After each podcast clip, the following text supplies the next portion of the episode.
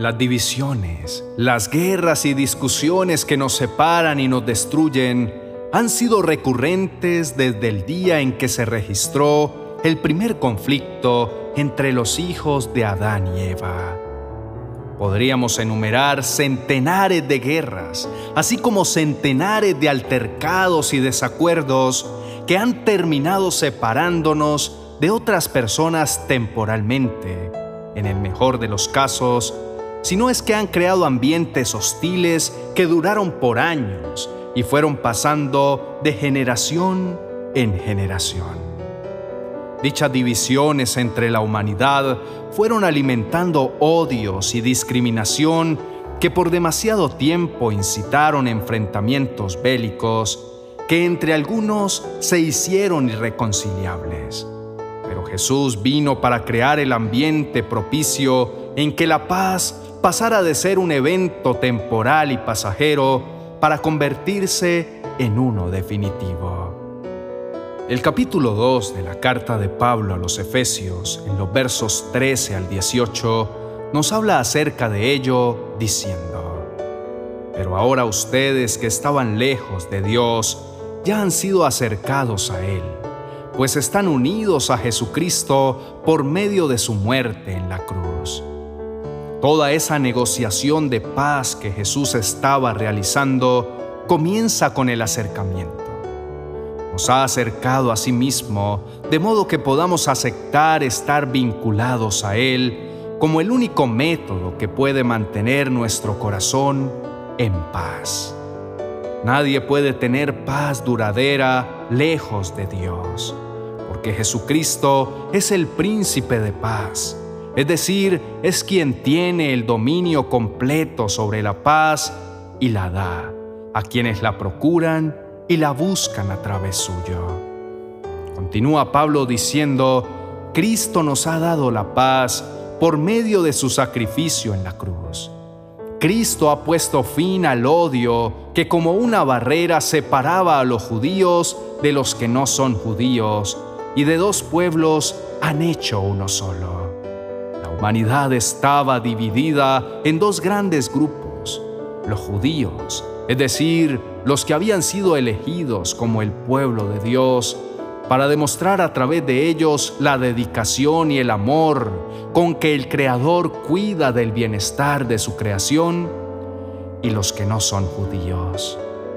Jesús vino para finalizar con esa división y abrir el espacio, la puerta, la oportunidad a todos de hacerse parte de su pueblo, de su reino a cada persona sobre la tierra sin importar su origen o ningún otro parámetro. El objetivo, unir a la humanidad en la misma fe, en el mismo sacrificio, en el mismo amor, en la misma gracia, para que todos, estando unidos a Cristo, pudiésemos estar también unidos entre nosotros y las grandes divisiones que generaron los odios, el resentimiento, el orgullo, las guerras, perdieran la capacidad de mantenernos distantes. Cristo ha puesto fin a los mandatos y reglas de la ley y por medio de sí mismo ha creado con los dos grupos un solo pueblo amigo. Note que el verbo usado es crear. Crear es una virtud exclusiva del Creador. Nosotros no creamos nada. Lo que hacemos es tomar algo que ya está y transformarlo. Pero Jesucristo, en su calidad divina, sí puede crear, es decir, hacer algo partiendo de la nada. Él crea con los dos grupos un solo pueblo amigo. Hace posible la paz verdadera y duradera, creando un pueblo amigo, un vínculo fuerte, estrecho y colaborativo entre lo que antes fueron dos grupos. ¿Y cómo lo hace? Por medio de su muerte en la cruz. Cristo puso fin a la enemistad que había entre los dos grupos y los unió, formando así un solo pueblo que viviera en paz con Dios. Esa paz que Cristo consigue a través de su muerte en la cruz reconcilia al hombre entre sí mismo y con Dios de modo que se cierre toda brecha que el pecado había abierto y la nueva vida traiga la paz entre la humanidad misma y Dios.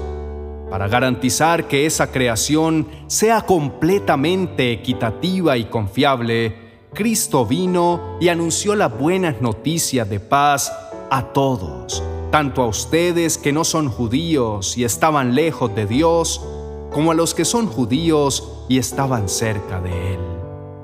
Por medio de lo que Jesucristo hizo, tanto los judíos como los no judíos tenemos un mismo espíritu y podemos acercarnos a Dios el Padre.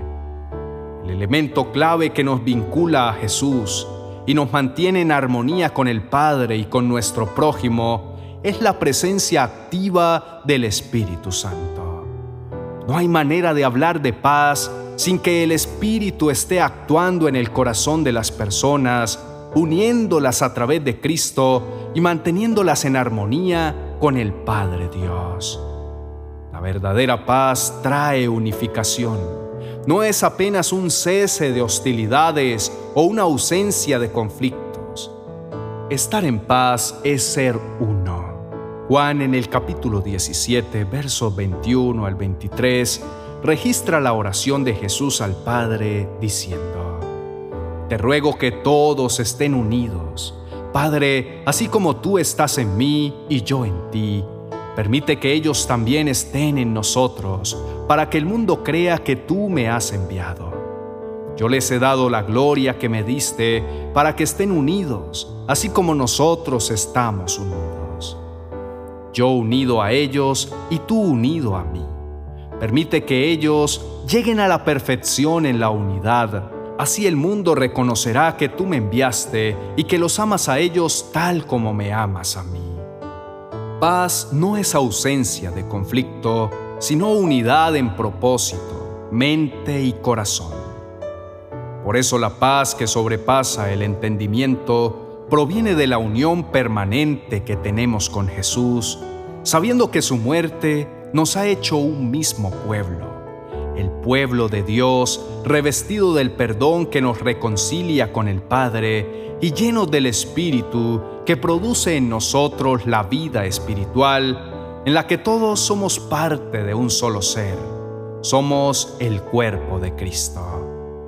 Oremos al Señor diciendo juntos, Padre de toda gracia y bondad, te alabamos porque tú has decidido revelar a nuestros corazones la grandeza de la obra de Cristo a nuestro favor. Gracias por habernos dado a través de su muerte la preciosa oportunidad de ser unificados en pensamiento, intención, amor, propósito y destino, de modo que ya no nos sintamos excluidos en ninguna forma. Entendemos que para tener paz necesitamos empezar por estar en Cristo, porque fuera de Él no existe ninguna paz que sea verdadera y mucho menos duradera. Queremos ser diligentes en derribar todo argumento propio o ajeno que se interponga entre tú y nosotros, de modo que reconciliados contigo podamos estar unidos a ti y en ti unidos a nuestro prójimo, compartiendo la unidad que nos permite disfrutar de una paz verdadera.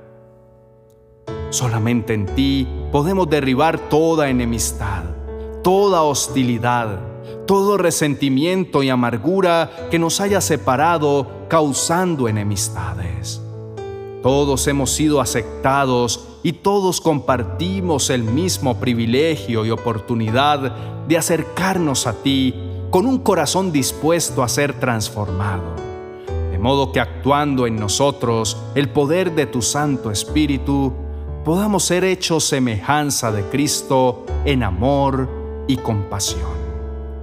Gracias por haber entregado tanto, Señor, de modo que nosotros no nos sintamos solos, excluidos, tristes o abandonados, sino que seamos siempre conscientes de que tu único deseo es que seamos uno solo contigo, porque esa es la única vía a la paz. Gracias Padre Eterno. En Jesucristo. nuestra paz. Amén y amén.